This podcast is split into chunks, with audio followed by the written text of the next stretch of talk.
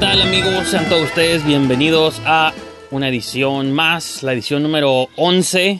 Si es la 11, siempre tengo que pensar en el número. Número 11 del Boletín Sangriento. Para muchos el 11 es número de la suerte, entonces probablemente este sea una edición de la suerte. Aunque si ven mi fondo, probablemente se mueran en 7 días. en 7 días, güey. Así que lo siento, están condenados todos. Si baja la audiencia va a ser tu culpa. Así es. Es. Como en, es como en Scary Movie, güey, que ponen el, el video en broadcast así en, en tela abierta, güey. Y pues bueno, los primeros condenados aquí son Liviaro y Adrián Rodríguez, mis co-hosts habituales. ¿Cómo están, chicos? Muy bien. ¿Y ustedes, Floating- chicos? Floating in space. Nos reunimos después, como cada quincena, para hablar películas de terror. La primera mitad del show hacemos reseñas o comentamos películas que vimos durante la semana. Y en la segunda mitad es donde desmenuzamos intensamente una película. En esta ocasión le tocó a Livia elegir It Follows o Está detrás de ti. Así que en la segunda mitad del show nos va a platicar por qué eligió esa movie. Y pues ya vamos a tratar de como dice, des- des- desenterrar o desmenuzar todas sus teorías y todo el rollo. Y pues, nomás, también quiero promover rápidamente el grupo. Acuérdense, únanse a nuestro Boletín Sangriento Group en Facebook.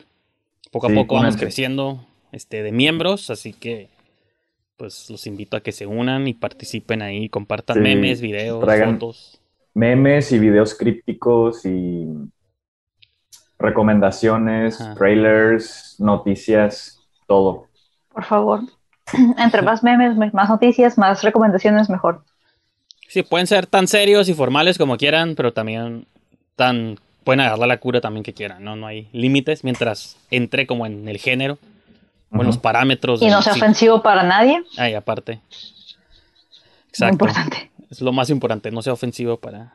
Respeto. Ajá, sí, bueno. Vivimos en tiempos de respeto. Otro comercial que quiero hacer, no sé cuánta gente esté actualizada. De hecho, yo les había comentado aquí a estos chicos, pero hay una nueva aplicación que está en boca de todos llamada Stereo. Es como el TikTok de la gente pensante, creo yo. Bueno, así lo, así lo quiero vender yo. Que se llama Stereo. Obviamente no me pagan, nadie me paga, ni Facebook ni Stereo me pagan por estos goles ni promos, pero pues ya tengo un par de semanas que saqué cuenta ya y es como una aplicación para hacer podcast en vivo. Entonces, si quieren seguirme por allá y a lo mejor escuchar algunos, he estado calando haciendo como shows ahí medio experimentales. Entonces, pues búsquenme en estereo.com diagonal brijandes o arroba brijandes, igual que Twitter y todo eso. Así que pues ahí les hago esa invitación también. Y pues nomás eran como los dos goles de apertura que quería hacer. No sé si ustedes quieren comentar algo antes de comenzar, chicos. No. O está todo bien. Todo bien, todo bien. Este, pues nada, solamente que le caigan al grupo. Así es. Y quería compartir yo un corto hoy, nomás que me lo bloqueó Facebook, porque bueno, no te- en mi guardarropa no hay verdes, todo es negro o gris o azul, no tengo tonos de verdes. Estamos grabando el día del duende, el día de San Patricio, entonces dije, me voy a poner lo más verde que tengo y es este, esta chaqueta militar. Pero quería compartir un Ahí en lo corto. verde. Quería O sea, qué bueno eres para avisar eh, lo del code dress Pues- en medio del ya del, del show. Yo asumía que ustedes vivían. Yo sé que es pandemia y que ya no salimos al mundo real, pero a mí siempre me educaban Muy el mal, niño. ¿eh? El 17 te Nos pones algo fallaste verde como líder. Si no, si no te pegaban, ¿no? o te pegaban.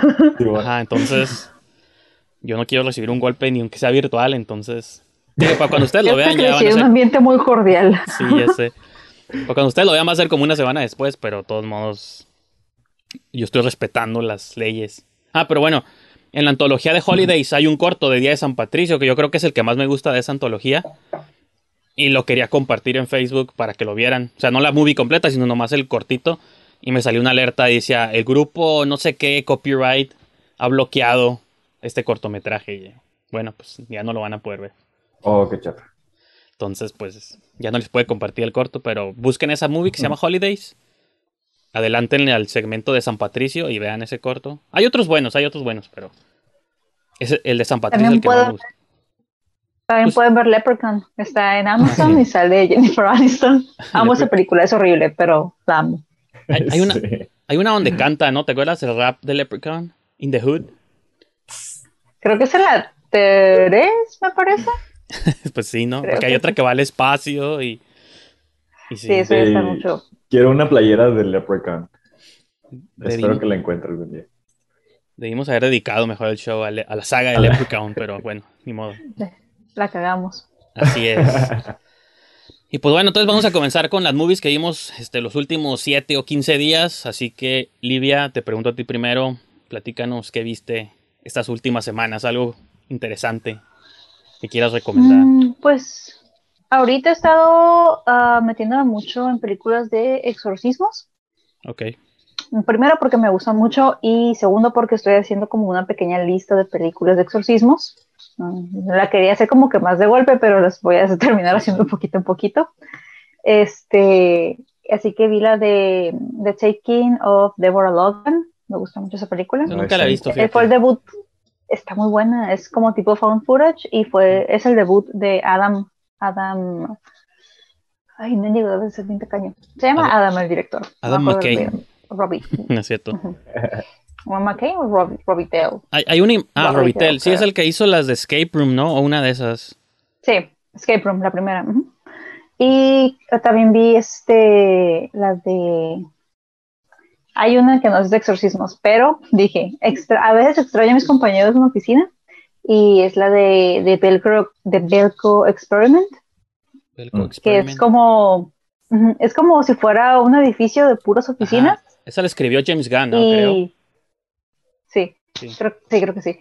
Y pues de la nada como que empiezan a, a quitar a todos los, a cierto grupo de empleados, dejan nada más a un grupito en particular, como 80 personas, y ya de ahí pues se les da el aviso. ¿Saben qué? Empiezan a matarse, solo Sí, uno puede sobrevivir, tipo los juegos del hambre, pero en la oficina. Ajá, sí, Entonces, sí. a mí me gustó mucho. Eso suena como Battle Royale. También nunca, nunca viste Battle Royale. Ándale, Eh, algo así igual, también. o sea, nada más que en vez de en la oficina es este una escuela, ¿no? Es una escuela, es, es Una un isla. Salón, estudiantes. es un salón de clases que los llevan a, la isla.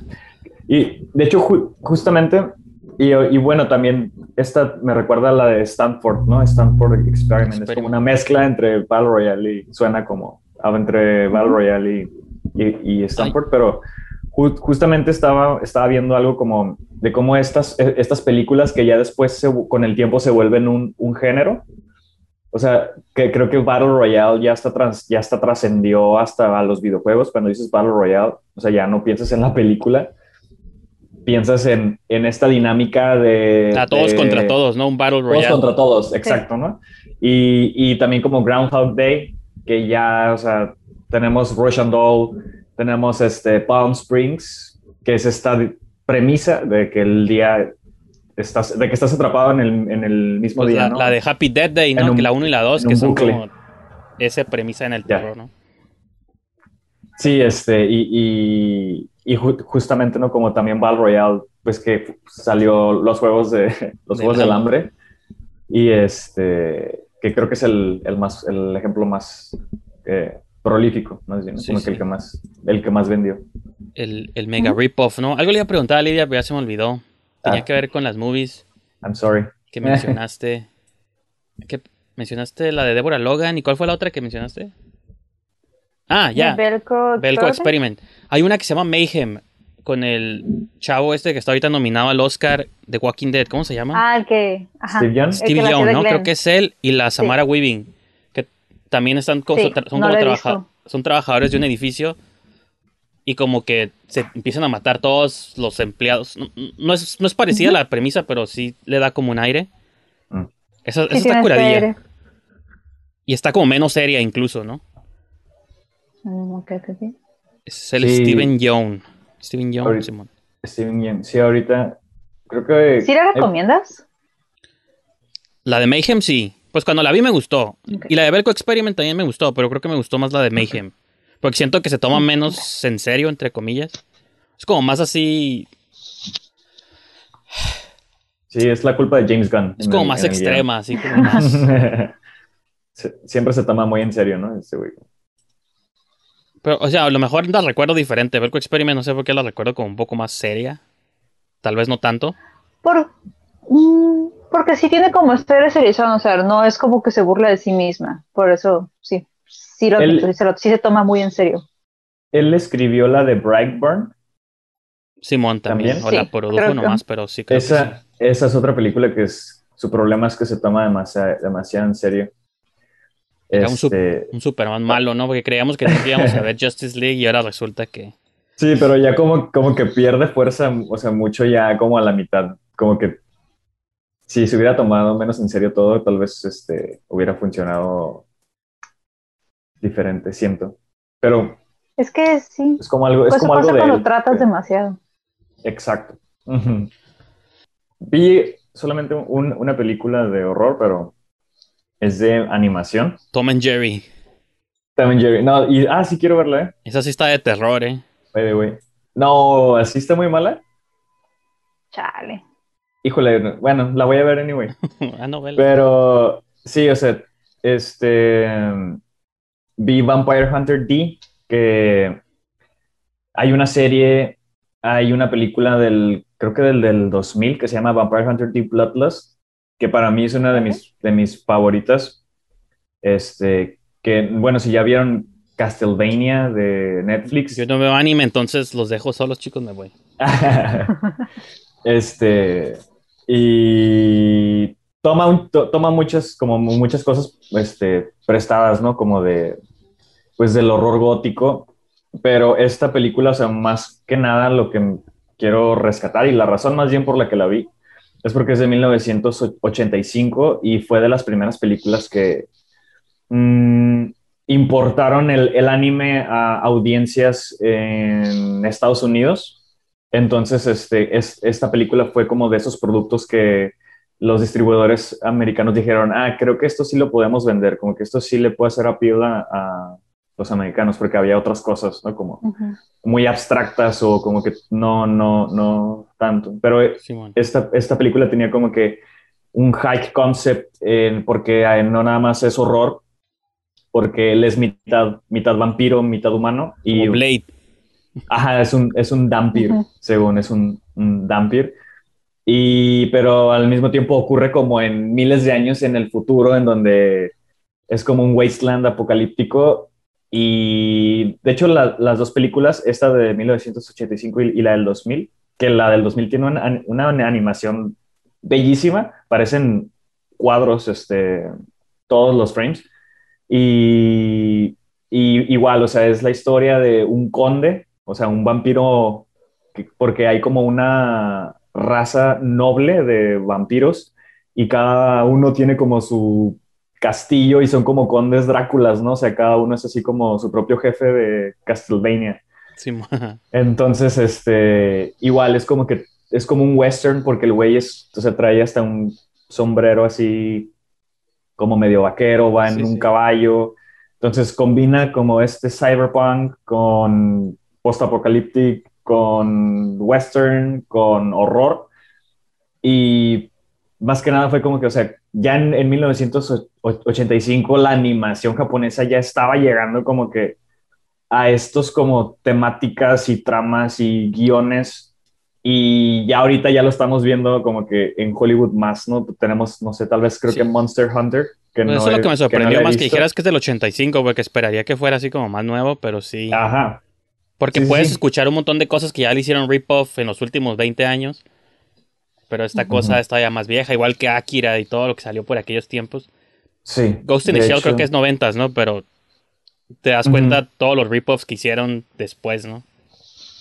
Sí, exacto. Y, y sí hubo, o sea, de hecho, toda la saga de, de Castlevania fue como que ya esta temática gótica japonesa tomó prestado de Vampire Hunter D y de hecho ahí en YouTube hay, hay como dos documentales este, donde hacen así un estudio bien, bien este, cabrón sobre esta como cintas y las influencias. Ahí sí, sí tienen chance de buscarlo. Pero sí, en realidad, este, está muy, está muy, está muy, muy padre. Siento que para ser de 1985 es, este, o sea, bastante entretenida y, y, pues obviamente sí, sí se nota en el tipo de dibujo, o sea, sí te recuerda más a Candy Candy Un poco como... Caballero del Zodiaco, ¿no? Como ándale, como, como Caballeros del Zodiaco, como ese anime ochentero. Este, pero está muy, está muy bonito, se, lo recomiendo. Que eso es lo curioso con, por ejemplo, con Saint Seiya y eso, que yo las veía de chico, pues en TV Azteca cuando las pasaban en tele abierta. Pero no eran como nuevas, ¿no? En ese tiempo tú no pensabas, ah, ¿qué tan nuevo es esto, no? O es como actual, sino ya tenía como varios años que había salido en Japón. Obviamente aquí apenas como que nos llegaba. Y nos dábamos cuenta que el estándar, que es un estándar de hace varios años y que conforme pasa el tiempo, pues obviamente va mejorando, ¿no? Todo. Sí, de hecho esta película salió en Japón en el 85 y llegó a Estados Unidos en el 92, tengo entendido. sí. Entonces, o sea, casi 10 años después llegó. Pero pues sí, y, y de hecho eso es un ejemplo precisamente, o sea, de cómo allá tienen estas, no sé, pues este entretenimiento como con conceptos mucho más, más, más elevados desde hace mucho tiempo. Este, y, y acá como que las audiencias, es que siento que eso también es culpa en parte de las distribuidoras, o sea, de los grandes estudios, porque tratan a las audiencias como si no supieran nada, o sea, como si no pudieran procesar tanta información, o sea, como si fueran tontos. Entonces, siento que ya apenas ahorita nos vuela la mente como que, oh, güey, Avengers, Endgame y este posmodernismo bien cabrón en el que se, o sea, pero en Japón ya se habían visto algunas cosas como que... No, y fíjate, desde hace 30 años. Y de algún modo sí lo veo vinculado a la literatura, porque por ejemplo el manga es una cosa también que existe, o sea, la versión acá, este, digo, de Occidente, pues es como el, es el mito del cómic, ¿no? El comic book, los superhéroes, y hay como, o sea, todo el cine que estamos viendo ahorita le debe a casi 100 años de historia de cómics, ¿no? Sí. Que tienen como un formato como muy tradicional, muy occidental. Yo obviamente no soy experto ni en manga ni en anime, pero por las cosas que he escuchado a lo largo de mi vida y las tipo de historias que siempre han contado, hasta incluso de las, como que desde la, si todo surge como del, lo, de lo gráfico, siempre, habían siempre han estado como más avanzados, o, han sido como más exploradores allá que los cómics americanos, pues porque los cómics americanos sí debe haber algunos underground que estén como más intensos que otros, pero el cómic popular norteamericano nunca ha sido muy radical que digamos, pues sí como de que, ay, wow. Son fresas. Sí, hay mucho, hay mucho gatekeeping. O sea, siempre se, siempre, y hay mucho gatekeeping en, en todo lado. O sea, también, por ejemplo, no sé, como que, ah, no vamos a dejar que este contenido llegue a, en masa a, a, nuestros, a, nuestros, este, a nuestra gente para que no los influencie otra cultura. Entonces, por ejemplo, el hecho de que en Asia nada más permitan 10 films por año, 10, 10 films por año de Hollywood es también es un gatekeeping, o sea, están protegiendo la cultura, pues, para que al rato no andemos hablando en inglés como nosotros, ¿no? Que nadie, nadie nos protegió y ya hablamos, ya hablamos mezclados. Este, pero sí tengo amigos que fueron a Tailandia y antes de ver fucking el Capitán América les ponen el himno nacional de Tailandia, o sea, para que no se te olviden dónde estás y, tus raíces. Y no te inmerses, no, oh no, te vayas tan tanto como en, en ese, pues sí, en ese, en ese, este, en esa fantasía. Me sorprende que no se haya implementado eso aquí todavía. No, o sea, porque no. Pero, es, pero es que también sería, o sea, siento que ninguno de los dos extremos es bueno, ni el ni aquel, ni el de acá, porque Ajá, como que Norteamérica tiene esta obsesión porque su cultura sea la que domine. Y allá también, o sea, pero en todo el mundo, y allá como esta idea de no vamos a dejar que nada de fuera entre y no vamos a preservar. Antes de empezar el programa hablábamos de Norcorea, ¿no? Ese es el, el, ejemplo, el ejemplo extremo de un país que no deja que nada entre y nada salga. Y ni siquiera en Google Maps aparece, ¿no? Como es el hermetismo cultural. Entonces, ni ese extremo está curada, pero tampoco lo que hacen Estados Unidos de querer acapararnos a todos. Pero como que encontrar ese balance en medio, siento que es... Tal vez Europa somos que más librados la tienen, porque Europa sí reciben cierta influencia americana, pero también cuando ves una movie europea se siente como siempre muy de ellos, pero no deja de ser como un tanto universal, ¿no? Entonces creo que no están ni en un lado ni en el otro. Tal vez porque están en el centro del mapa también. Eh, tal vez, pero o sea, como que ellos tienen tan presente quiénes son, que realmente no tienen ese temor, siento yo, como de, ah, nos vas a influenciar. Es como, como que lo saben perfecto quiénes son, por eso no se tambalean cuando ven otra Pues sí, cultura. aparte Al menos ellos son creo. nuestros antecesores, no sé, nosotros venimos de Europa, entonces, De todos. De Sí, África. de hecho. bueno, y Europa tal vez. Bueno, la de vida viene de África. Pues sí, venimos todos de África entonces. La Pangea, Pero sí. La, la cosa La es panacea, que ¿no? ¿O cómo se conozcan y déjense conocer, o sea, creo que esa debería ser la moraleja. Conozcanse Sí. y dejen conocer. para todo, en las relaciones también, conózcanse y déjense conocer. No, o sea, más bien como que solamente ser conscientes de lo que consumes y, en- y entender. Ah, pues viene, o sea, enten- bueno, es que no, o sea, na- nadie está obligado a investigar nada de lo que, de, lo- de una película antes de verla. Pero, no sé, o sea, para mí, para mí en lo, en lo personal sí me gusta como entender un poco, ¿no? A veces, este, pues está ese, esa discusión, ¿no? Como es importante saber este, el contexto de una película, el contexto del, del, del director, o esto de matar al autor, ¿no? Separarlo de su obra. Es algo que está todavía en debate y lo podemos como que hacer, ¿no? Pero así yo, yo en lo personal sí me gusta eh, para darle una lectura más, no sé, más, más completa a, algo, sí investigar un poquito de quién sale, quién la produjo, quién la, quién escribió, cuándo se escribió, en qué se inspiraron, en qué está basado, ¿no? Si, si está basado en hechos reales, si está basado en un libro. O sea, siento que me da satisfacción a mí y me hace sentir más pleno cuando veo algo y, y puedo como que discernirlo. Hay una movie de la que quiero hablar, no sé si ustedes la vieron, pero nomás quiero mencionar si una breve. Pues ya es el show de las tangentes, ¿no? Pero que está relativamente relacionada con monstruos, porque vi la de King Kong contra Godzilla, pero la original, como para refrescarme, porque la siguiente semana va a salir la nueva, ¿no? Entonces dije, ah, vamos a ver cómo era la original y hacer mis comparaciones viejas con la nueva. Y está, no sé si ustedes alguna vez la han visto, si se acuerdan de la trama, pero hay un elemento que está suave de la original, de que se supone que es una compañía farmacéutica que está perdiendo ratings, o sea, que está perdiendo credibilidad hablando de en Japón, Ajá. o sea, como que están bajando las ventas de esta compañía de fármacos. Y se acuerdan, y como que el dueño de la compañía sabe de la leyenda de King Kong y manda como a sus empleados a despiértenlo, tráiganlo a Japón. Y él va a ser como nuestra atracción para llamar la atención. O sea, llamar la atención de otra vez de nuestro producto. Entonces, pero justo en ese momento también despierta a Godzilla. Ah, no, creo que traen a King Kong y Godzilla despierta en ese momento. Y la atención de todo Japón se va hacia Godzilla porque dicen, ah, pues Godzilla regresa, está más chingón. Y el dueño de la empresa se agüita. Y él es el que de alguna manera manipula a King Kong para que pelee contra Godzilla. Digo, no puedo creer que en los 60s ya estaban como criticando de algún modo el capitalismo, así como porque Ujú. Kong pues, representa como el comercio de los americanos y Godzilla pues era Japón, ¿no? Entonces, como que la batalla esté motivada por una compañía farmacéutica, por El alguien que, marketing, ¿no?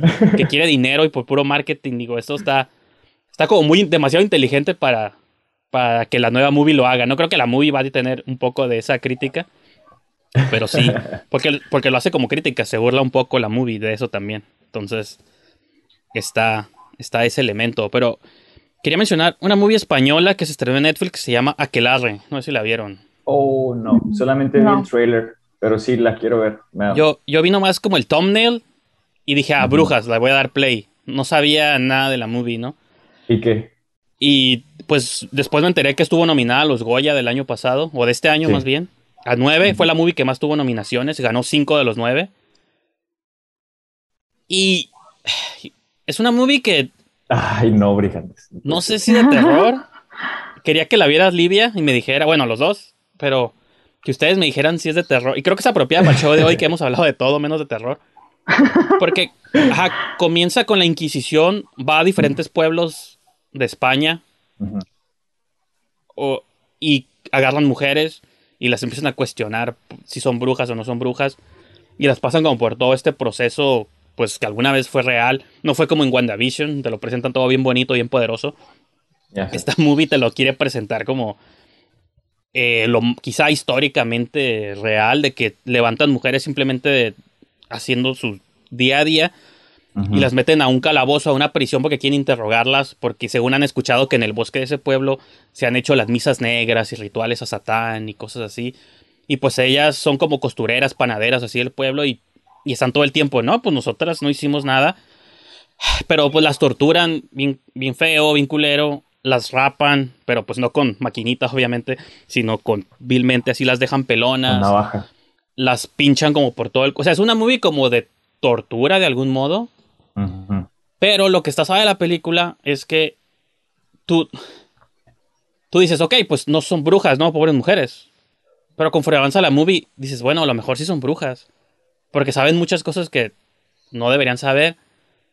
Pero te pone como todo el tiempo en este debate. Bueno, y si son brujas, ¿qué tienen, no? O sea, no. Que le, pues eso es como el. no sé, está curado porque todo el tiempo te pone como en diferentes como puntos de vista. Porque hay momentos donde dices, no, sí son brujas, pero tampoco está curada lo que les hace la Inquisición, pues, ¿no? De torturarlas.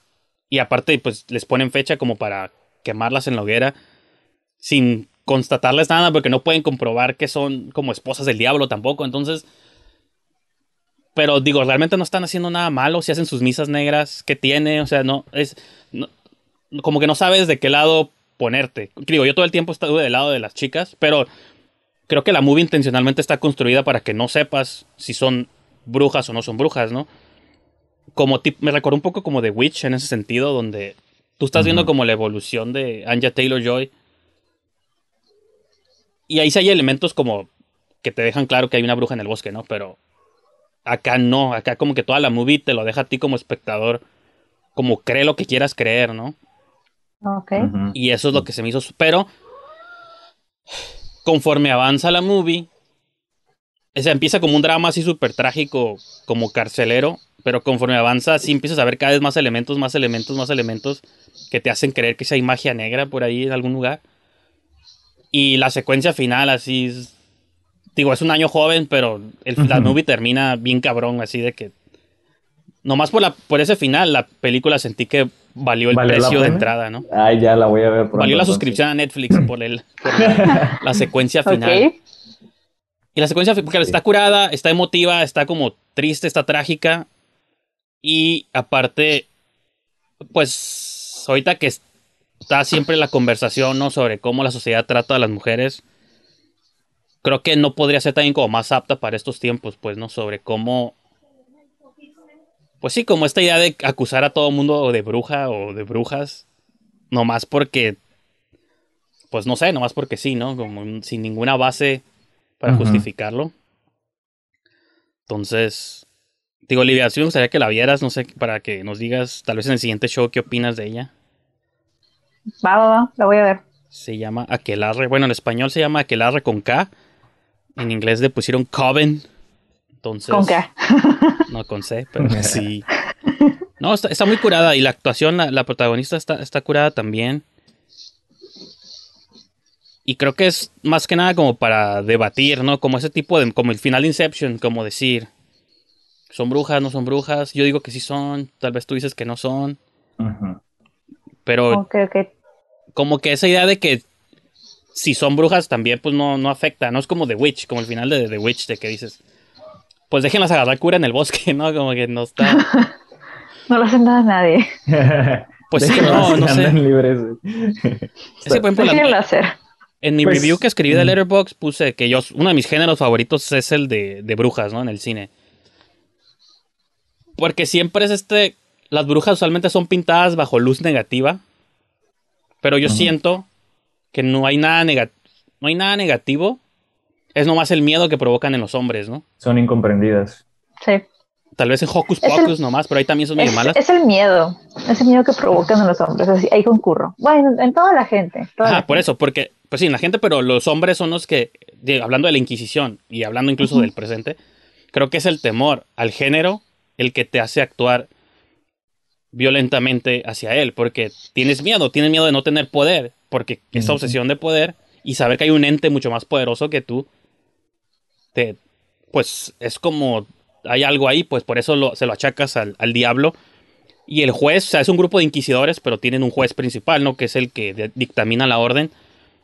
Conforme avanza la movie, se empieza el, no, no a hechizar sería la palabra, empieza a ser seducido por la protagonista. Pero tú no sabes si achacárselo a que está siendo seducido porque le gusta a la chica, o la encuentra atractiva, o lo que sea, o quisiera abusar de ella, o porque la chica es bruja y lo está, le está haciendo un hechizo. Pues entonces, tú, tú puedes elegir como cualquiera de las dos opciones y, podría funcionar o aplicar las, cualquiera de las dos cosas, ¿no? Pero ja, pienso como en películas como, digo, desde Alucarda, The Craft. Alucarda. Como, o The Love Witch, no sé si han visto The Love Witch, pero sí es como ese miedo a lo... A que me hagan algo, que me hagan magia negra, que me que no tenga el control de mí mismo. Está, Hace mucho que no veía una movie nueva que me hiciera esas preguntas, está, está, está curada. Se las recomiendo, digo, a ustedes dos y también allá. Fíjate que la voy a buscar. Fíjate que The Love Witch que estaría bien, ¿eh? Para, para verla. Simón, esa movie siempre la veo en San Valentín. a, mí, a, mí, a, mi, a mi novia le encanta esa, película. Visualmente es de las mejores movies, yo creo que no, se han hecho Sí, estéticamente, o sea, y, de hecho, estaba, leí que tuvo muchos este, pedos la, producción. Sí, porque la este, directora hizo como todo a mano y conseguir película, porque está rodada, creo, en, film. En cinta. Sí, o sea, porque la directora tenía bien claro lo, que quería y, el crew no, como que no hubo ahí este buen, buen trabajo en equipo con el crew de producción y se quejaron mucho, mucho de esa producción. Pero la verdad es que valió la pena que la hayan perreado tanto que se hayan peleado, porque para mí es esa de mis top películas de, horror favoritas. ¿Dirías que la vas a recomendar esta semana? No, esa no. ¿Tú, la has visto, Olivia, o no? ¿Nunca la has visto de Love Witch? Esa, esa no. Te va a gustar. Y aparte es, esta idea también de una, la bruja del amor, como que todo el tiempo en la movie ella está buscando, porque vive como en este ideal de los sesentas, ¿no? De la pareja perfecta y un hechizo para enamorar a un hombre. Pero como que se le voltea siempre, ¿no? Y, está, está curada. Porque está comentando también como de, de eso, pues, ¿no? Este, pero sí, movies. El género de bruja está curada. Yo creo que por eso me gustó más WandaVision, fuera de que porque sea del Marvel y eso. el hecho de que esté involucrada en el subgénero de las brujas, eso es lo que dijo que ya va a haber magia negra en Marvel, ya ya soy más fan de lo que era antes. pues sí, falta ver el Doctor Strange Madness. ¿Qué? Que era como un brujo ya, Doctor Strange, ¿no? Ajá. Un hechicero, ¿no? Pero los brujos no, me llaman tanto la atención como las brujas. Por obvias razones, pero sí. Claro. yes. Ok. Este, pues ahí está. Entonces, ahí está mi recomendación de la semana. Y ahora sí, vamos a pasar. Le cedo micrófono a Livia para que nos mencione ¿Por qué eligió It Follows? Está detrás de ti para ver en esta sesión. Y. Ah, pues ¿por qué fue tu decisión elegirla en esta ocasión? Pues la película me gusta mucho. bueno, aparte de que me gusta mucho. Está bonita, punto. no, este, aparte de, que me muy gusta, bonita, ¿no? Sí. Está, chula. Eh, me, me gusta mucho este feeling como setentero, como retro que tiene. Muy Halloween, Entonces, sí, sí, sí. Entonces es como cuando, en el momento que yo la vi, cuando fui al cine, fue como de, ok, tengo un celular en mi mano, sé que existe, sé que es la época actual, pero eso se siente viejo, pero no se siente anticuado. O sea, fue como, sentí que un montón de cosas se mezclaron bien chido. Tanto lo que puede ser longevo, que vemos en películas setenteras que todavía pueden gustarnos, con cachitos de modernidad, porque pues sabemos que esta morra no vive en el pasado y también el monstruo. El monstruo fue lo que se me hizo como que muy, muy brillante, porque generalmente o, el escritor o el creador, el departamento de arte o el estudio, alguien va a meter mano en el monstruo, más que, más que otros, pero aquí siento como que se pusieron de acuerdo muy bien. Y el vestuario, el vestuario fue lo... Es muy raro porque en una película de terror pues el vestuario no suele ser tan importante. En sí, el misticismo, eh, la creación del monstruo o la mitología del monstruo suele ser lo más importante. Incluso las secuencias que también más estén. Pero aquí hasta el vestuario le cuidaron esta película. Entonces es como que está muy sencilla, pero está como que muy detallada, pues entonces me, me gustó mucho todo eso.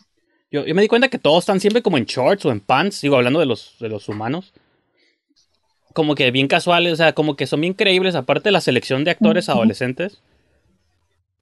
Como que son super average, porque venimos de los, los 90s y los 2000s, donde tus protagonistas parecían casi modelos de catálogo, pues, ¿no? O sea, incluso, o sea, tenías como a Jessica Biel, este, o la chica esta de Wrong Turn, no me acuerdo ahorita cómo se llama, pero... Le estás diciendo fea a a esta. Dije normales. Dije, usé la palabra feos, yo no dije, yo no dije feo.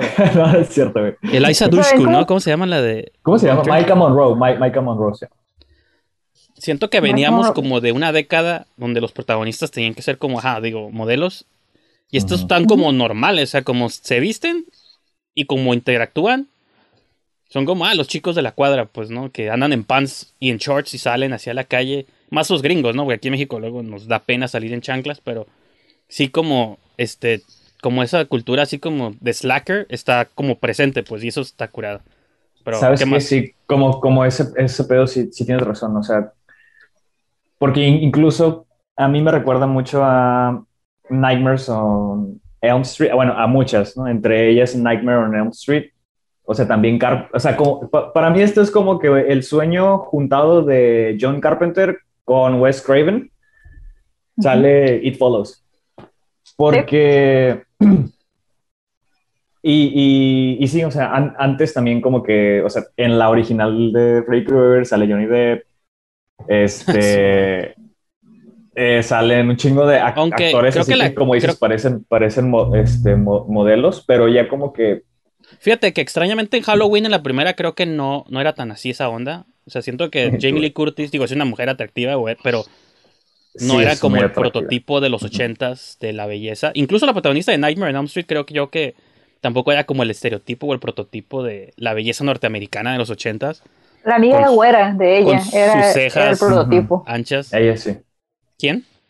La amiga de Nancy. Sí, la que, la se muere. La primera que se muere, ¿no? Y cada uno del horror siempre trata de hacer eso, como que la Final Girl siempre no entra en los, por ejemplo en Scream también, ¿no? Como Neb Campbell no era como. En, ese momento la más atractiva era la amiga, ¿cómo se llamaba? La de ah. Planet Terror. Ahí se me fue el nombre. Rosie McGowan. Rose McGowan. Incluso Drew Barrymore, o sea, como que. Como el pelo y rubia. Como que siento que. Algo también muy del horror es que tu protagonista sea como la chica normal, ¿no? La chica de al lado. Pero. Digo, eso sería como su propia discusión. Pero bueno, ¿qué más decir? Pero perceptiva. Ah, sí, sí.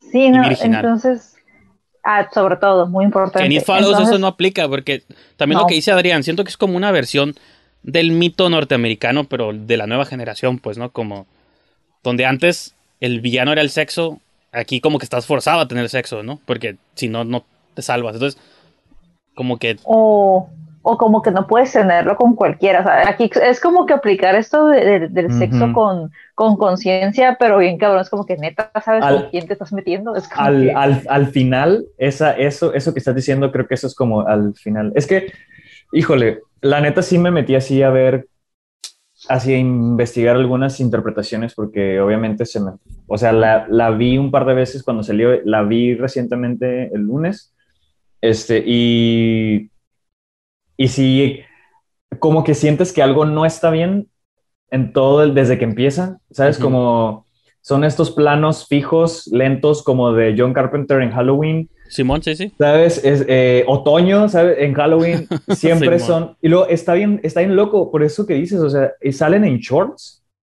pero es otoño, o sea, la morra se mete a la alberca con las en otoño, güey, o sea, hay, hay, hay, como una discrepancia un poco, un poco rara ahí porque de repente está, o sea, están en shorts, pero cuando va al cine con el güey traen chamarra. Ah, Simón. entonces hay como, como que no tiene sentido la estación, ¿sabes? Del, del, del tiempo. Entonces, eso, eso, eso para mí fue así como que, güey, se me hace que toda la película es un sueño por, por algo, bueno, pero por, algo, por una cuestión bien, bien personal, así es una lectura súper personal. Seguramente el director no fue su intención. pero pues, yo, yo, le, yo, yo, le podría dar como que es este sueño, es un sueño como que es la adolescencia en, en sí, porque la adolescencia se termina cuando, bueno, la inocencia se termina cuando pierdes tu virginidad, ¿no? Entonces, ella pierde su virginidad y luego tiene que como que enfrentarse a este hecho que es como que, güey, me contagiaron algo, que también es como que algo así, como que un choque de realidad, un choque de, madurez. Y luego también algo que como que no sabemos exactamente qué le pasó al papá y nunca vemos a la mamá, o sea, realmente es una morra que no tiene atención de sus padres y está como que en esta etapa en la que está dejando de ser preadolescente y, y hay así como que varias, como que varias señas, pues como, y, y, dentro del, también de la mitología del monstruo, porque yo pensaba que eran personas random, pero sí son personas que ella conoce. Al final es el papá el que les, y luego como que esta metáfora visual de que le está aventando electrodomésticos y, y los electrodomésticos literal la hunden. Simón. Eh, no, entonces es como que... Asume tu rol, ¿no? De, de, mujer o de que estás, o sea, tienes que asumir esto. entonces, hay así un chingo de lecturas que en todas las escenas, o sea, creo, creo, creo que sí tiene mucho así de dónde discernir y ya por esa como que discrepancia de que no sabemos qué estación del año es exactamente. Y luego también este aparato futurista que tiene su compa. Y luego como que son, son teléfonos viejos. Como una concha, ¿no? Es una concha. Ajá, o sea, hay, hay, teléfonos de cables y luego hay teles viejas y luego están viendo programas viejos en la tele, pero la amiga tiene como, este, como este smartphone. Noté como esos elementos, noté que las marcas de bebidas que toman no existen, o sea, como la soda y la cerveza son como una marca así extraña que no existe. Y también el juego de naipes que están jugando son como un juego que no ah, existe también. Son como cartas del tarot, ¿no? Y luego sale, creo que por ahí leí ah, pero es como un póker, pero con otro, casi como si fuera un mundo que no es real, ¿no? Como de que todo no es real. Es más como una metáfora. Yo, o sea, tú le interpretaste como un sueño, yo lo interpreté más como una metáfora de todo lo que dices, ¿no? De la pérdida de la inocencia. ¿Pero qué ibas a decirle bien? Sí, de hecho yo estoy más del lado de, de Mickey, de que es más como metáfora y que sí, que todas las discrepancias que sientes con el qué clima es, pero qué ropa usan, como que todo, todo eso se siente precisamente para que te, yo, para que desde un principio te sientas raro, como, como que algo no es, en, algo toda la película. Ajá, que en toda la película sientas eso, pues que no tengas ni poquita tranquilidad, aunque sea por algo muy sencillo, pero que no tengas tranquilidad. Y lo del vestuario que yo decía mm, era porque, en especial en, ella, en ella, este, en esta Mika, este... Jay se llama su personaje. Bueno, su personaje Jay. Pero es Micah Monroe. Eh, esta, esta Jay eh, comienza primero como que muy, muy juvenil, muy llamativo, muy bonito, y conforme va avanzando la película, eh, su ropa va cambiando. O sea, también como mm, como llega el punto en que se va diciendo un poco más adulto, un poco más grande, ah, y, la toma donde está agarrada de la mano con el chico, Simón. ya para el final es un vestido blanco, como si ya te quedas, o sea, como tipo vestido de novia, o sea, no, no es que sea un vestido de novia, pero es como de, sí, sí, sí. Okay, ya perdiste la inocencia, ya te divertiste con un chingo de gente, aunque sea para salvar tu vida, pero lo hiciste y te quedas con ese baile.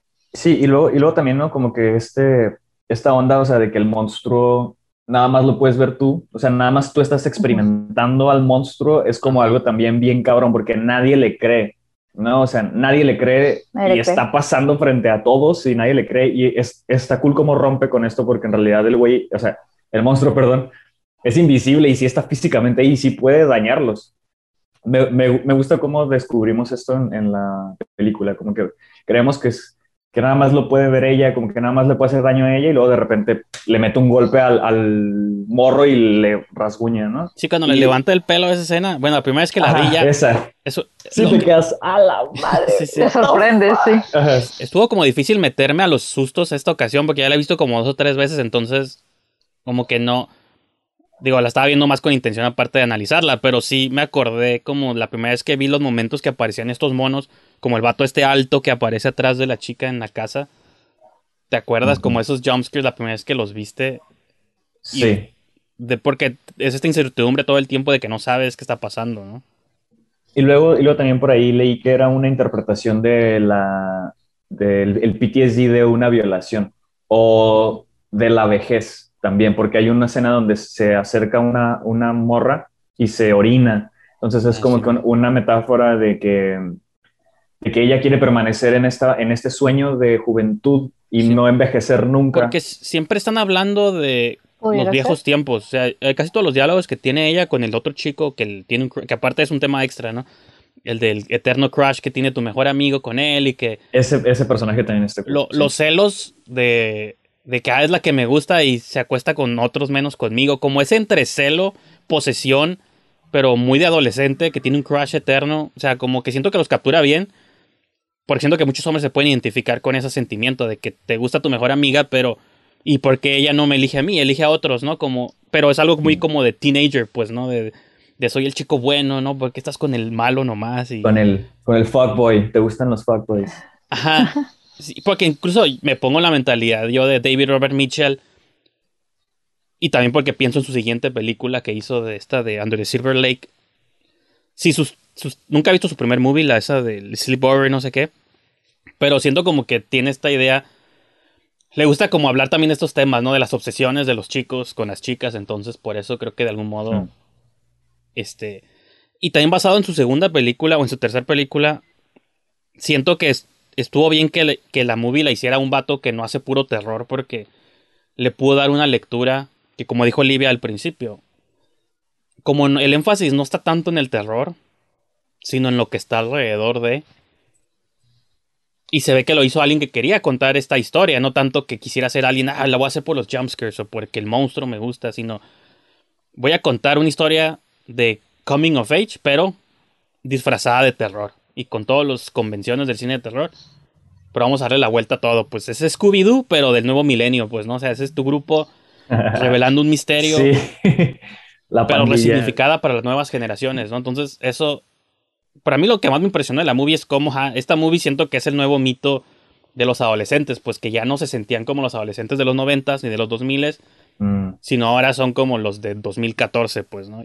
sí. Y hasta que llegue otra movie que resignifique las nuevas generaciones. Porque a partir de It Follows fue cuando se dio el boom también del horror.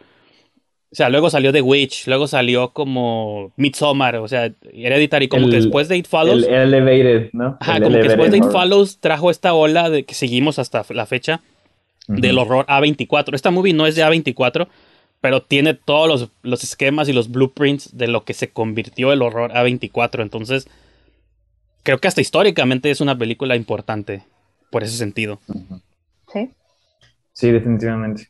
Y, y sí, o sea, por ejemplo, el, el personaje del, del morro, o sea, del mejor amigo, como que al final, y justamente no había, no había, no había tripeado que ella al, al final está vestida de blanco, como si decidiera como ya estar con él, ¿no? Y realmente como que mm, también está, es, bueno, esta otra lectura que es esto que nos sigue siempre atrás de mí puede ser también mis pedos personales que se van a ver reflejados cuando tienes eh, esta interacción con alguien. O sea, si yo tengo, si yo estoy cargando traumas desde niño o desde mi casa, por ejemplo, vemos que la morra, pues, su papá es un padre ausente, su mamá es alcohólica, y trae cargando, o sea, ya te, te, da como que hay algo ahí atrás de ella que ella va cargando, ¿no? Está, este, pues no sé, traumas, todo lo que todos traemos, ¿no? De, nuestras, de nuestra vida. Sí, sí. Y, y, y, y entonces como que el amigo está consciente, ¿sabes? Y está dispuesto a vivir esta pesadilla Con ella. con ella. Y le cree. Porque él, él, él de verdad está dispuesto, o sea, a, güey, o sea, vamos a compartir esta carga juntos, ¿no? Entonces, sí, sí hay ahí una lectura como de, no, no, no necesariamente como de amor verdadero, más bien como de un amor realista, ¿sabes? Como más de, Que te resignas, ¿no? Y dices, De bueno, lo pues que- ya con él no tengo... de lo que, sí, o sea, de lo que conlleva realmente estar con alguien, ¿no? Como que todos, todos tenemos cosas y, algunas cosas más, este, ¿sabes? Y luego, y luego también como que al final ya no están corriendo, entonces como que de, alguna manera lo, lo controlan, ¿no? O sea, como que, como que si ellos no se alteran por, por el monstruo, como que el monstruo tampoco se acerca tanto, porque... Y luego, ajá, o sea, siento que, que tiene, tiene, tiene eso como de, de este personaje, pues, del, del, del, compa, como e, esa decisión al final de yo voy a, yo voy a ser tu compañero y ayudarte a, a pues con esta maldición que, que tienes. Sí, y, que me, dio risa, me da risa esa escena cuando el chico le dice, ah, pues pásame a mí, no hay pedo. O sea, como, como sacrificándose, o sea, como bien sufrido, pero... Para estar con ella, ¿no? Ajá, como que estoy, prefiero la muerte. O sea, como, no, más bien, o sea, es como, estoy dispuesto a morir nomás con estar contigo. Pues, Por estar contigo. Y, sí, pues sí. Incluso está chistoso porque ya después de que tienen sexo, como que sientes algo, como que siento que él pregunta porque él sí sintió algo y cuando ella dice, no, no, yo tampoco, así como nomás lo hicimos para oficializar el, el o sea, como el intercambio, pues, ¿no? Pero sentí que la manera en que él lo pregunta es como, ¿sentiste algo igual que yo, mariposa en el estómago? pero se refiere a lo mejor a un orgasmo, ¿no? También, o sea, en la vida o sea, también, como me recuerdo como Jennifer's Body cuando está la chica con su novio y que ella empieza como a, creo que siente algo, no sé por qué, y el vato piensa que es porque, ah, la tengo muy grande, pero ella está tripeando, Nidhi está tripeando otra cosa, ¿no? La mejor escena de sexo que he visto. Pues para mí la mejor es la de la de Megan Fox con Amanda Seyfried. sí, y, ya, o sea, justamente también como lo de la metáfora, ¿no? Que, que, estaban, que estaban diciendo, ya lo, lo, que a mí me terminó de hacer clic de que era un sueño es porque, bueno, o sea, yo, yo en lo personal nunca, nunca sueño. O sea, no, bueno, no recuerdo lo que sueño. Pues. Se, supone que en teoría todos soñamos cuando dormimos, pero no nos, no, no, nos, no nos acordamos. Entonces, rara vez, rara vez este, recuerdo. Pero mm, sí, sí, cuando tengo pesadillas, recurrentemente es sobre que estoy corriendo o que algo me está siguiendo, ¿sabes? Pero en una pesadilla es un monstruo, en otra pesadilla es un terrorista, en otra, ¿sabes? Pero siempre es esta sensación de urgencia, de ansia, de, de huir, de correr, ¿no? Cuando estás, cuando tienes una pesadilla. Entonces, se me haría muy cabrón del, de parte del, del, director como que haya ido también, ¿no? sé porque no, o sea, obviamente no puedo saber qué sueñan, el resto de, las personas, pero ya también como que yo me identifiqué hasta ese nivel con la película. Porque dije, ok, tal vez, tal vez todo sea un sueño, por, por eso no tiene sentido nada. Por eso creemos que estamos como en un universo paralelo, sino más bien estamos en un mundo onírico construido con cosas que vemos en, el, en, este, en, este plano. Por eso es, está todo así como que la tecnología vieja con la tecnología nueva y, y, y todo, todo eso.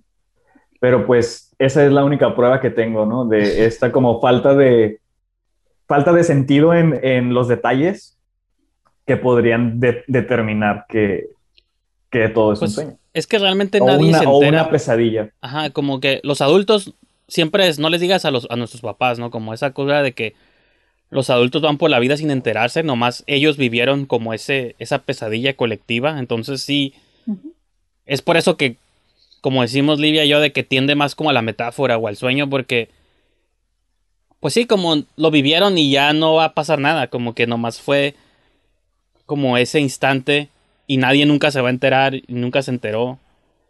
Y, y pues no sé, o sea, no. Aparte, me, me, me, ayuda más interpretarlo como metáfora falso y que nada es real, porque la escena que no me acordaba, bueno, sí me acordaba, pero como que se me hizo la más fuerte incluso que las muertes y que todo. Es cuando la chica se, me, o ve el, barquito allá, el yate con tres chicos y ella se empieza a quitar la oh. ropa y se va. No vemos qué pasó, nomás la vemos a ella después manejando, llorando, pero digo, si lo asentamos en la realidad, lo que hizo, o sea, ¿qué hizo? ¿No? Entonces, como que se me hizo como muy fuerte ese proceso de ella. Como el valor de decir, voy a estar con tres vatos para que se expanda la, como la, para, el monstruo. Para quitarme el bicho de encima por un rato. Ajá, pero como valor combinado con, pues, pues pobre, ¿no? O sea, no tuvo ah, que pues es que es lo mismo cuando van con el güey que se lo, que se lo pegó. O sea, le dicen, güey, ¿qué pedo? Y él dice, güey, a mí me lo hicieron igual. Simón. Pues es lo mismo. Y está curada que los vatos que según deben ser los douchebags o que en cualquier otra película serían douchebags, aquí no son tanto como que, por ejemplo, el vecino, que es, realmente es, es buen pedo, o sea, no es como tan culé como sería en otra película. O así lo- yo no lo vi como tan mala onda tampoco, ¿no? Ay, pero sí se quería echar a la morra y al final sí lo hace. Ajá. Sí, o sea, no, y Ah, pues sí, pero, o sea, normal, que o sea, le se gustaban todas a él, porque él se le quedaba viendo a las... Hay un momento donde se le queda viendo a las tres, pero eso, o sea, es como normal, es como son, son 18 añeros, tiene tres amigas que están, o sea, como... Del size, pues sí. Esa parte sí la interpreté yo de que el vato, porque hay momentos de las tres, una donde está la de los lentes como montada arriba de una cocina y él se le queda viendo como las piernas. Sí. Luego a la otra chica, la que es su hermana, creo, están en la playa y también se le queda viendo. Y obviamente, pues a la principal, ¿no? A la Micah Monroe también, pues con ella sí tiene sexo. Como que siento que es esta idea de cuando estás en esa edad y con las hormonas a flor de piel, cualquier chica, sean tus amigas o no, las volteas a ver de una manera, pues, pero no actuó nunca con nadie ni las mal, nunca las trató mal ni nada, al contrario. Sí, solo las Pero, ve, ¿no? ajá, nomás las ve y nunca actuó mal, nomás pues como clásica de es que soy hombre, ¿no? ¿Qué quieres que sienta o que piense? Pues es, que es yo lo interpreté más por ese lado y siento que incluso la movie como que lo, lo resalta para que tú te des cuenta, pues, ¿no? De que, ah, pues son interacciones de adolescentes, ¿no? Y luego, y luego también cuando va, o sea, cuando Pero sale bueno, con el, cua- cuando, sale con el güey, con el, o sea, con el güey que, que, le, que le explica todo. Pa- para mí la, la escena más fuerte es cuando la tiene en la silla de ruedas amarrada y, y le explica todo. Es así Ajá, como, sí. para mí esa es la Como escena más. Ya. Sí, güey, es como, güey, así, así está el pedo, güey, y es como un golpe así de, así está el pedo, güey. Así, esta es la realidad. Sí, pues sí. Y que le Eso- enseña eso el que- monstruo que, está como Ajá. abajo del acantilado. Y que, y que es la cara de la mamá de no sé quién, de, de la mamá del güey. Ajá, porque ya cuando van y lo buscan, sale y e- esa que ve de lejos es la mamá de él. Ahí no- yo no noté ese detalle, fíjate. No, es que tienes que así como que, Todo. como que de, de plano, pero todas las caras son, son es que, alguien. ejemplo, hay un momento donde es un niño, ¿no? El niño ese, no sé quién sea, El- pero... Sí, el niño es el vecino que la espía bañándose. Ah, el sí, niño cierto. es, el- es ese morro. Y luego el viejo que ve en el techo es el, de, el que se ve en la foto que según yo es el abuelo.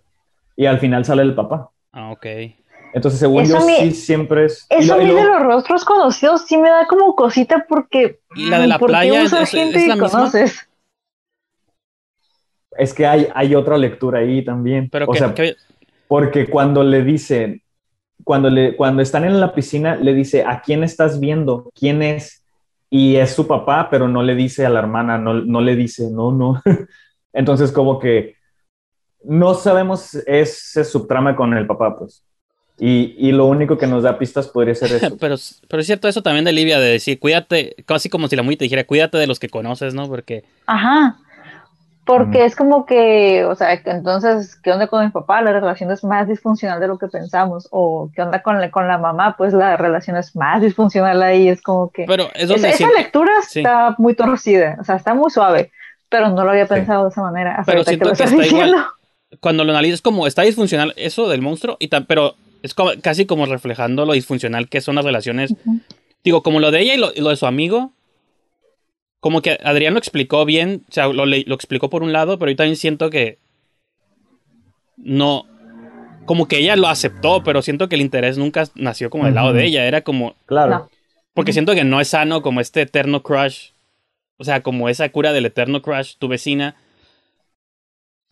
Como que también ella debe haberse cuidado hasta de su mejor amigo, en cierto modo, pues aunque tú lo vieras como buena onda y medio beta, a comparación con el vecino que era como más alfa, pero todos modos, como diciéndote, ni, ni un alfa te conviene ni un beta, es como por donde, y los monstruos tampoco te convienen, como que por todos lados está fregada ella en la vida, ¿no? O sea, o todos estamos fregados porque nos persigue a todos igual, ¿no? Entonces sí, sí es algo como muy psicológico, más cabrón. Sí, y, Sí, y. y- y- y luego también, o sea, cuando, cuando sale con, con el güey, trae una chamarra de piel el, el vato, el güero, el primero. Y, y luego cuando van a, a su casa, Está como en pijama, ¿no? güey, trae una pijama como de niño de 5 años. Ajá, Simón. O sea, es como ese tipo de pijamas. Sí, sí, como de- de las... Sí, que tienen así como... Como de... que se termal. abren de atrás, ¿no? Así Como que- termal, Simón, que parece que tiene un parche Sí. así en la, en, la, en la entrepierna. O sea, Simón. Se me hizo bien raro, o sea, me llamó la atención Sí, verlo que vive así. con su mamá, o sea, como, como que es un chico normal de Sí. casa, pero a- al principio actuó como acá bien malo y luego se regresó a su niñez, ¿no? Y, y, luego ya llegas y es como que e, este niño que casi casi su mamá le va y le lleva un vaso de leche, güey. Así, ¿no? Y, y, y, también es e, y, es... y es eso también como la metáfora de, de la juventud, ¿no? De la, de, de la inocencia. Como que... Por eso el vestuario fue lo que más me gustó. O sea, es muy raro que sea lo que más destaque una película de terror y para mí por eso fue lo que más me llamó la atención. Porque, o sea, todos los afectados, los, pues sí, los afectados por, por este ente sexual venéreo. este, no sé cómo en la secundaria. Dato de trivia. No, pues Va a haber una trivia, pónganse buzos a final de año, haremos trivia, esto es importante. ¿Cómo le decían a Brillantes en la secundaria? Ente sexual de venéreo. Ente. No, Anótenlo. Pues sí. No, sí. Es que tiene muchísimas lecturas la película. Se, se da. Igual la, la, siguiente, que tengo que verla de nuevo porque la verdad la odié. creo, creo, creo, creo, que no estaba en, en ese momento como igual ahora, porque hasta apenas esta segunda vez que, bueno, como tercera, cuarta vez que la veo, ya empecé como que a tener esas interpretaciones más elaboradas, pues. Porque fíjate que es una, es una película que a pesar de que se mueve lento, no es lenta. No sé cómo explicar eso. Es porque siempre tiene algo que mostrarte. Siempre sea un diálogo, sea un cuadro, sea una imagen, lo que sea, pero siempre te está enseñando y te está dando algo para que lo estés relacionando con la escena que venga. Sí, porque la estaba sintiendo y dije, esta muy está bien lenta, o sea, pero no en el mal sentido, o sea, como que se mueve lento todo, las cámaras, todo es como muy calmo, apaciguante, como dice Adrián Otoño, pero siempre está avanzando y eso es, es una combinación casi mágica porque rara vez o un director hace una película súper aburrida o súper frenética, pero no. Es muy raro que alguien logre combinar una tensión que vaya progresando, pero el estilo cinemático sea súper lento y atmosférico. Eso se me hizo como para mí el mejor truco de la película, o uno de los mejores trucos de la película. Siento que se, es, es, bueno que se cocine lento, porque si no, no podríamos apreciar o hacer tantas lecturas, porque esta película tiene para hacer diferentes lecturas a cada rato. Ah, Entonces, es lo que, esto es lo que pasa como con, con la autopsia de Jane Doe, por ejemplo. También se cocina lento, pero pues ahí es como más encerrado, no hay tanto para ver como aquí, aquí hay un montón de cosas para ver.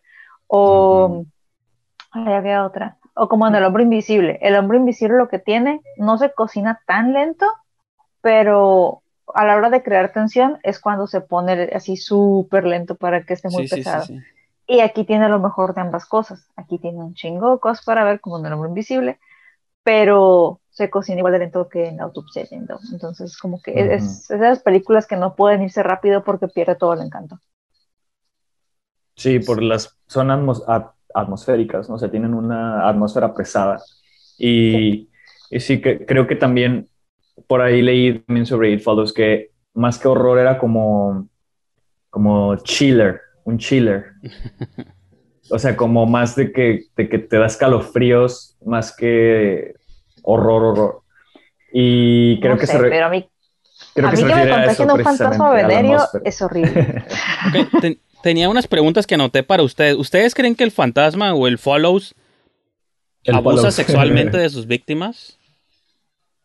Porque la única escena muerte que vemos en Booby es la mamá, que aparte del perturbador, ¿no? Cómo mata al vecino. Pero cuando ves la escena del principio, del prólogo de la movie, la chica pues está como sangrada y con las piernas torcidas y como que siempre, como el, tema central de la movie es el sexo, yo no sé si el, el lente o la manera en que te mata es abusándote sexualmente de algún modo. Les quería preguntar a ustedes qué opinan. Mm, a mí se me hizo más como que te, te descuartiza, como que te castiga bueno, la primera vez sentí que era más como un castigo por tener sexo y luego ya la siguiente, bueno, la vez más reciente que la vi para esto, ahí ya lo sentí como que es como la culpa que carcome a la víctima por haber tenido sexo, sea consensuado o no, pero es como culpa. Entonces, creo que esas son las dos opciones que yo daría. Eh, culpa o de esa persona hacia sí mismo o como castigo. Yo creo que Mi respuesta es no estoy seguro. Ah, no, pues sí, nadie. les preguntaba a pues- ustedes como cuál es su teoría o su, Siempre o su- cambia. o su tesis sobre No. por qué, cómo mata el mono, pues. es o sea, que cómo- es, es a través del abuso sexual o de una violación o de algo. Es que lo vemos Así. en esa, lo, lo vemos en esa escena, pero lo que más me llama la atención más que eso es por qué, ve, por qué vemos a la mamá.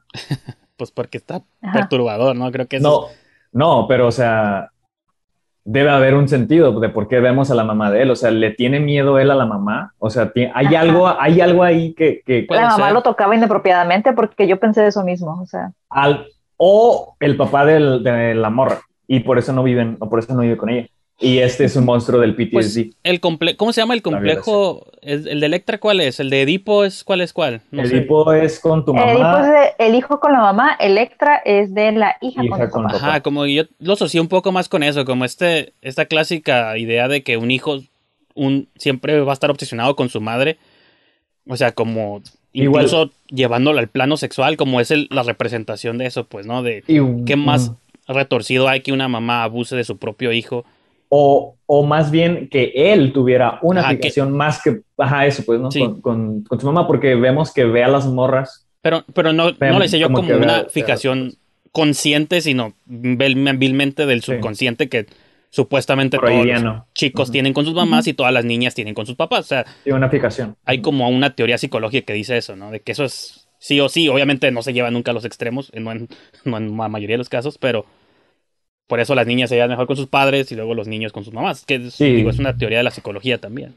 De, es una teoría según Freud, este, pero sí, claro, o sea, definitivamente, pero así como que creo que es difícil de determinar si, porque al, como que a la morra le rompen la pierna a la primera víctima, Sí. Entonces ahí como que se me hace un poco como que difícil de relacionar también como con una violación. Pues es que aparte sus piernas están llenas de sangre, no sé si es nomás por la herida o querían dar a entender otra cosa, entonces yo digo, no es como que quise ponerme ahí de como el morbo, pero dije, nomás tiene esta mancha de sangre entre las, entre las piernas y la, bueno, porque tiene la pierna rota, ¿no? Pero cuando veo la escena de la mamá y todo el punto de la movie es el sexo, digo, lo mejor es la manera en que mata a la gente, ¿no? Pero Sí. no sé, esa era una, una pregunta. Y la Ah, otra... que un verdugo. Y la otra es si ustedes, si ustedes los conociera un ejecutivo y les dijera, los comisiono para que escriban, produzcan y dirijan la segunda parte de It Follows, ¿cómo harían una secuela para esa película? Porque es una movie que siento que en otro momento pudo haber desatado un chingo de secuelas que arruinaran la magia, pero nunca lo hicieron. Qué bueno, Entonces- ok. Yo les preguntaría si ustedes estuvieran forzados a hacer una secuela de It Follows. Híjole. Yo creo que no aceptaría, pero en este universo ficticio donde te hubiera pagarían aceptado. vales mil- No, miles de, sí, o de sea, dólares. te están forzando, o sea, te están forzando, que- o sea, es en contra de tu voluntad, ¿no? Ok, ¿cómo lo haríamos? Es que siento que es una movie que No. podría tener secuelas, pero también sería fácil arruinar con una secuela, porque dirías, los mismos personajes, otros grupos de personajes, ¿cómo le haces con otro grupo de personajes que sea interesante hablar de la misma idea si ya lo contaste en la 1? Es que no funciona. Es que no, no, es de las películas que no necesita una secuela y que con el hecho de que hagas una secuela la- automáticamente arru- la arruinas, ¿no? No Sí, puedes porque- porque... todas las lecturas libres que se le están dando Exacto. se arruinan con una secuela porque ya la estás dirigiendo hacia un sitio. Sí, ya Entonces, explicarías el mito del monstruo, como Michael Sí. Myers, ¿no? Que era un ente en la 1 y ya en la 2 y en la 3 es un, este, Eso. es una cuestión celta, ¿no? Creo, y, y no sé qué tanto. Sí, Season of the Witch. que- Ajá, ok, entonces no, no habría secuela de It Follows ni modo. No, yo creo que no, no, habría. no concibo la idea de O sea, una secuela. O sea, trato de pensar en algo que, Sí, no, no, sé, que este par tengan un hijo, pero que se lo coma, no sé, pero es terrible, simplemente no. Yo creo No que, yo creo que, ok, ya sé cómo, tal vez una idea podría funcionar, que a lo mejor ahora ellos, enojados con la vida, con el mundo, güey, ahora ya usen eso a su beneficio para hacer el mal, ¿sabes? Sería lo único, como que ellos ahora se vuelvan malos y, y, y, y usen esto para lo que sea. Sería la. Como de sería- hacerse de enemigos o así, ¿no? Sí, no, o, o- o Teniendo no, o sea, sexo con ellos, qué manera tan suave. de, Hey, No, puedo tener sexo contigo, güey, quiero matarte. No. Sí, sí, sí, como que venganza, ¿sabes cómo? O sea, la gente que, que se lo merece, tal vez. Tal vez como unos, estos justicieros, podrían ser como unos- una clase de justicieros como de fuckboys, violadores, y que, ahora, y que ahora se dediquen a, a contagiar solamente a gente que se lo merezca, ¿sabes? No sé, podría ser por ahí. Sí, ves, Eh, todo, todo idea es como que no, simplemente no, o sea, arruinan la magia. es que sí, la verdad es que rompería con la mitología, o sea, Lo- de eso que dices, todo Sí. lo que está abierto a interpretación es lo cool de la película. Yo a lo mejor me enfocaría en los personajes aledaños. Ya es que tenían una amiga. No me acuerdo si la otra chica era hermana de la protagonista o nomás eran amigos los cuatro. Creo La otra que es- es, ¿Cabello Ah. castaña era su hermana o eran amigos? hay una que sí es, hay una que sí es su hermana, ¿no? La rubia, Sí, ajá. Porque la de lentes, esa no es nomás amiga, pues, ¿no? sí. Como que haría un par entre las, la amiga y la hermana, como Belma y Daphne. O sea, como porque ellas no. Ellas no les pasó eso. Ellas asumieron que su amiga vio el monstruo, y pero nunca ellas, nunca nadie, nunca nadie lo vio. No, sí. O sea, vieron, sí, o sea, Verlo como tal, no. No, le- pero vieron la, la la acción. puerta, la puerta, Sí, la ajá, pero- cobija. Pero no vieron al ente, ellas así de Ajá. verlo. O sea, supieron Vieron que lo estuvo que ahí hace. y lo vieron cuando le pusieron encima el- el- la sábana. Ajá. O sea, sí estuvieron, sí tuvieron la experiencia, pero no directamente como los otros que sí veían. Lo más al- cerca, ajá, lo más cerca a verlo, verlo fue lo de la sábana. Eso fue lo más cercano. No, pues cuando voló la puerta, cuando están en, el- Bueno, o ahí sea, en la casa de la sí, o por, o sea, ven- por eso. Es no como lo si ven, tú y yo sí viéramos creen al hombre invisible. Ajá. Exacto. Simón. O sea, O sea, no lo ven físicamente, pero saben que está ahí y Ajá. saben que es real. Saben que existe, Exacto. pero no lo, pero no Ajá, saben qué entonces onda. sería cómo como ve. ellas queriendo llegar al fondo de por qué ellas nunca lo vieron y dónde se originó todo. ¿Quién fue él? Porque pues supongo que ellas pueden tener sexo y no van a ver al Follows también, ¿no? Entonces sería como Aparte, Follows, me, como me era- el, el, el- el nombre. güey.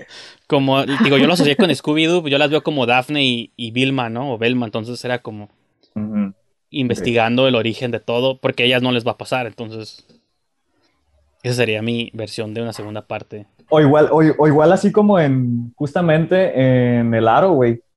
Como una leyenda urbana de... De, de algo que te sigue si de tienes algo- sexo, ¿no? Sí, de algo que pasó Con hace los unos niños que- cinco años. de- Con los niños que espían a la, a la vecina, como que podrían estar ya grandes y, y escuchar la leyenda de It Follows, ¿te acuerdas? Ándale, podría ser. Pero sí, todo eso arruinaría la movie, así que nunca lo hagan. Hollywood, nomás estamos aventando ideas al vacío. Por favor. Fíjate No que, sí, por, por ejemplo, Nightmare on, Nightmare on Elm Street, la 1, o sea, la 1 también, ¿no? Como que está así abstracta, funcionaba bien, como este, o sea, al, al final acaba bien feo de que no despertaron nunca, güey, sí. así está bien, está, yo me acuerdo que me traumé de morro cuando la vi, que, güey, qué horror, o sea, Sí, se, se pone el, el ese del carro y y la mamá entra así por la ventana de la puerta, güey. O sea, sale así el brazo y, se- y la jala así por, por un hoyito, o sea. Y, y, y en- no recuerdo bien la 2, cuál es la, la trama, pero en la 3, ah, Dream Warriors. Pero fíjate, Dream Warriors, ¿no? O es lo interesante rompen, de que rompen con todo, con toda la mitología. Ajá, porque eso es a lo que quería llegar, que a pesar de que Dream Warriors es parte de una saga que la primera parte es chingona, la tercera parte logró hacer su propia cosa Sí. para hacer otra cosa y aún así estar suave. Entonces, yo pensaría como hacer una secuela así para una movie de que, ok, sí, Sí. voy a destruirle el mito de la 1, pero llévalo como a un extremo así, como dices tú, la, leyenda urbana o de un o dos chicas investigando el misterio de Elite Follow, o sea, como llévalo como por otro lado, que no sea la mis- el mismo plot, no más que con nuevos personajes, porque sí, pues O sea, real- realmente reinventarlo, pues. porque en Dream Warriors lo que te plantea es, te puedes meter a los sueños, te imaginas a ti mismo como tú quieres y puedes pelear contra Freddy Krueger, ¿no? Entonces sale el chico este acá que es como Wizard y la punk con, con sus navajas, o sea, Sí, esa movie, Está bien perra. creo que después de la 1 es la pues, mejor de la y saga. deja- y deja muy en claro que realmente está desprendiéndose de la primera, porque Nancy muere. o sea, No, y, a- y a- entonces- y aparte conocemos el origen de Freddy Krueger, o sea, ahí es cuando sabemos Ah, sí. que fue, su mamá era una monja que se quedó encerrada con mil maníacos y la está creepy, me dio cosa, Sí, a pesar cuando la vi hace poquito, O sea, porque Está esa la pobre monja y... Porque incluso pensé cómo filmaron la escena, porque milmente tuvieron que poner un chingo de hombres. No digo que mil, pero a lo mejor castearon como 100 y todos están vestidos así. Y pusieron a la pobre actriz en medio de 100 vatos y a ver, todos de encima. Dije, o sea, esta escena está representando lo que según hubiera pasado en la vida real. Sí. Pero lo que, el- pero pues obviamente extremo, ¿no? Entonces dije, ay, güey, no había CGI. Entonces entonces, todos los vatos que metieron a ese pequeño espacio sí tuvieron que aventarse encima de la actriz. Bolita. Pero pensando que según eso fue lo que le pasó a la monja en el la plot de la movie, si te quedas como, ay, güey. Pobrecita. Sí, está Sí, sí sientes como la tragedia de la madre de Freddy Krueger. Sí. Sí, está muy, está muy cool. Pero pues bueno, le pregunto a Livia si tiene algunas palabras finales sobre It Follows, si no vamos a seguirnos hablando de Freddy Krueger y todo. Sí, sí, sí. Mm, Pues no, de verdad yo recomiendo ampliamente que vean esta película y que la repitan cada cierto tiempo porque conforme más la vean, más cosas la van a ir encontrando. Entonces, es, es una película muy atemporal, o sea, es atemporal porque quisieron hacerla y funciona de esa forma. Está muy Sí. bien hecha. Yo, yo pensé que me iba a aburrir porque te digo que ya la he visto varias veces, pero fue cuando mencioné hace rato de que nunca te aburre, como que siempre está avanzando. Por ejemplo, a diferencia de la Halloween original, no sé si es sacrilegio lo que voy a decir, pero hay momentos donde me empieza a aburrir. Poquito. Se, Poquito. se lo achaco a los tiempos, porque ya estamos en el 2020, no estamos en el 78. Creo que hay ciertos elementos que ya no, Ya no funcionan. ya no funcionan que tanto con nosotros. El ritmo de las películas de antes no es lo mismo que el ritmo de las películas de ahorita. O sea, el reloj de una película ya para los 15 a 20 minutos tiene que haber alguien Sí. muerto o tiene que pasar algo. Sí, no, ya. Diferente. No, y Sí, que a pesar de eso, eso me sorprende cuando hay movies viejitas que tienen un ritmo bien acelerado, que digo, ay, güey, que lo hayan logrado en otra época está suave, ¿no? Sí. Pero ahorita Sí. no se me viene un ejemplo claro a la mente, pero luego hay movies de otras épocas que digo, esta madre va así, no sé cómo lo lograron. Sí, por la edición. O sea, ya estamos acostumbrados a una edición más rápida. Ujú. Este, bueno, además de que ya no cortamos film. Este, sí, aparte. pero sí, yo creo, creo, creo que sí tiene que ver como en, en ese sentido. O sea, ya nuestro ojo y nuestra mente ya está acostumbrada a la edición, o sea, a que a las secuencias, pues. Sí, sí. Entonces, como que tenemos películas de, de acción como John Wick, que corte, corte, corte, corte, corte, corte, corte, corte, corte, corte, son, son milisegundos de Sí, las, puros golpes. Entonces, las de no- Edgar Wright, ¿no? También, todo es puro... Sí, no, las de, las de Edgar Wright, o sea, las de todo lo que sean secuencias de golpes y coreografías, eh, las de, ¿cómo se llaman? Las de, también las del Winter Soldier, la del Capitán América, Simón. Las de los hermanos Russo, también son películas con cortes y cortes y cortes y cortes y cortes, entonces ya también después de ver todas las filmografías de, de estos güeyes, o sea, obviamente ves algo de los 70s y puta, qué lento, güey. Sí, o sea, ves sí. a Charles Bronson y es como que nada que ver. No, ya sé. Sí, no, sí, de- definitivamente sí cambia ya, ya, como las audiencias sí han e- evolucionado, ¿no? Y pues igual, Adrián, aprovechando, te pregunto, ajá, pues si tienes alguna palabra final y aparte, pues que nos vayas Mm. revelando tu, Ah, sí. tu pick del sombrero. ¿Qué título vas a sacar para todos nosotros? Sí, pues de Follows creo que ya hablé hasta de más. ya dijimos un montón de... Como Como que no sé, usualmente corto cosas, pero digo, no sé qué voy a cortar porque siento que hablamos un ya montón nos de- alargamos de mucho. la ya movie. Creo que es de la que más hemos sacado cosas, entonces son Es puntos para sí. Livia. Se presta mucho, la verdad. Fue una gran, es una gran selección, Livia. Y bueno, pues ya les voy a decir sin más preámbulos. Eh, vamos a ver Bad Hair. Jurassic Park. Bad, Bad Hair. Se llama Bad Bad, Hair, de, salió en Hulu, es del, del año pasado. Ok. La dirigió, eh, se llama Justin. Ay, espera. Justin Simeon, que fue el güey que hizo Dear White Dear People. White People. Ah, Ajá. sí, Dear White People. Hizo Dear White People, que es esta película que hace una crítica así racial.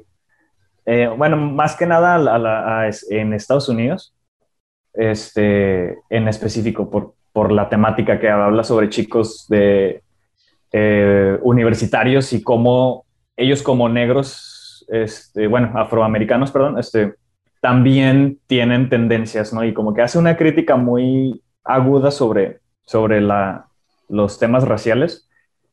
Y pues después hizo Bad Hair, que es esta película que, que vamos a, a platicar, este, que precisamente fue horror. O sea, fue para mí. La fue así pusiste en tu como que, top, ¿no? ¿qué Creo. pedo? O no, estuvo, Sí, estuvo de- en top, sí, va. Sí, del año pasado. Este. Y también, obviamente, pues si viene de este director donde oye, trae una carga de con un comentario ahí también racial Sí. y de hecho Bad Hair hace referencia al cabello de las mujeres afroamericanas que yo había leído muy, muy vagamente sobre lo que la importancia del del cabello como identidad este y, y, y pues aquí le da como que este twist de horror Ajá. bien, está muy, muy campy, este, como que está medio, medio, de a, a ratos como que eh, con bastante comedia, Ajá. este, pero sí, este, espero que, que sí podamos este, Pues, tripearla. Pues ya la veremos y, Va.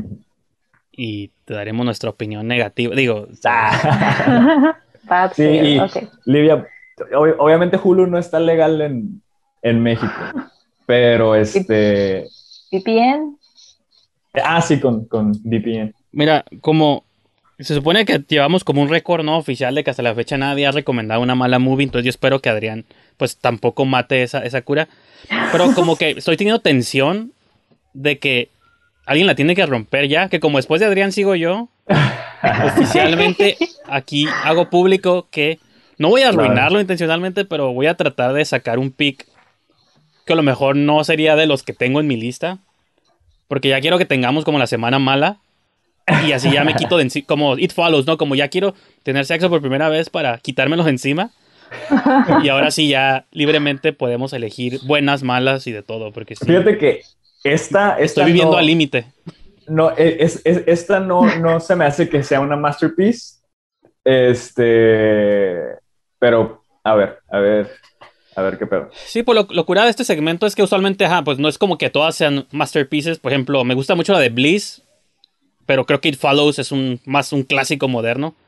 La de. Bliss para mí es una curiosidad que me gusta a mí un chingo, pero porque me gusta a mí por otras razones, pero o sea, siento que cada quien ha elegido como movies que nos gustan por cierta razón, pero no hemos elegido como malas movies, creo yo. O, o han dado de qué hablar. Entonces digo que por eso estoy como viviendo como al límite de que ya quiero que alguien elija una movie que no nos dé mala de a, qué hablar. mala entonces, a, a propósito, así como. entonces quiero ser yo el culpable. Como bien voy a tener que hacerlo.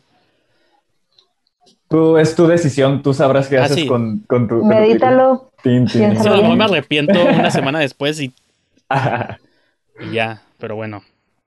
Porque si no, después de mí sigue Livia y ella va a elegir el hada de los dientes, ya me dijo, entonces. Oye, me dan ¿Qué, ganas de verla, nada más para saber, güey. O sea, ya.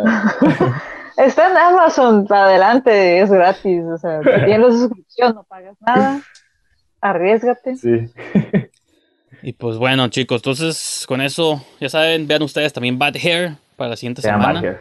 Y pues no, porque le vamos a spoilear todo, así que sepan eso. Hay una película mexicana que se llama Pelo Malo, creo, no vean esa. Que sería la traducción literal, ¿no? No es escucha como mexicana. película de ficheras. No, como malo. venezolana, ¿no? O Ajá, o a lo mejor colombiana. mexicana, a lo mejor me equivoqué, pero creo que es latinoamericana, pero sí se llama Pelo Malo. Pelo malo. Y me da risa porque es Bad Hair literalmente, ¿no? Pero no es la misma. Y pues Eh. les pregunto nomás dónde la gente puede encontrarlos. Livia, ¿qué video tienes en puerta para el público? Ok, pues a mí me encuentran en todos lados, eh, Facebook, eh, YouTube, Twitter, TikTok como Olivia Aro. Ah, TikTok sí, casi TikTok. no lo uso, lo uso mi gata, pero yo casi no. Este, ya para esta semana ahora sí ya sale The Cleansing Hour y sale The Taking of Deborah Logan y The Belco Experiment. Uh, unas bastantes movies. Yes. y yo, híjole, ¿sabes qué? Ya nada más, ya no, ya no quiero que me sigan en Twitter, o sea, no me- ya no me busquen. No me busquen porque no hablo nada más de movies. Pero si quieren nada más, si quieren de un tutti frutti de todo, pues sí. Pero en, en específico, mi, mi letterbox, pues es letterbox slash Adrián XXROD o ROD. Y este, nada más. Mi único. Yo ahorita no estoy como que sacando nada, ni reseñas, Sí. ni nada. Ya ahorita estoy enfocado en el, en el boletín nada más. Pues sí, pues sí, ajá, si quieren seguirnos a los tres fácilmente, síganos mejor en el grupo del Boletín Sangriento, ahí posteamos cosas y otra gente y ustedes pueden publicar también. Mi Twitter y eso pues ya estuvo apareciendo a lo largo abajo del video y pues tengo la fortuna de que mi apellido es raro, entonces casi en todas las redes sociales, arroba Brijandes voy a ser yo. Así que Twitter, Instagram, Stereo, este, Facebook, donde caiga, ¿no? Entonces, pues, TikTok también, no lo uso, pero lo tengo para que nadie más tenga mi cuenta. Así. La, la, URL, Simón. Así, Simón. Y pues sí, entonces yo creo que con eso lo dejamos en esta sesión. Gracias por acompañarnos en este debate épico de It Follows. Y nos vemos para la siguiente sesión del Boletín Sangriento.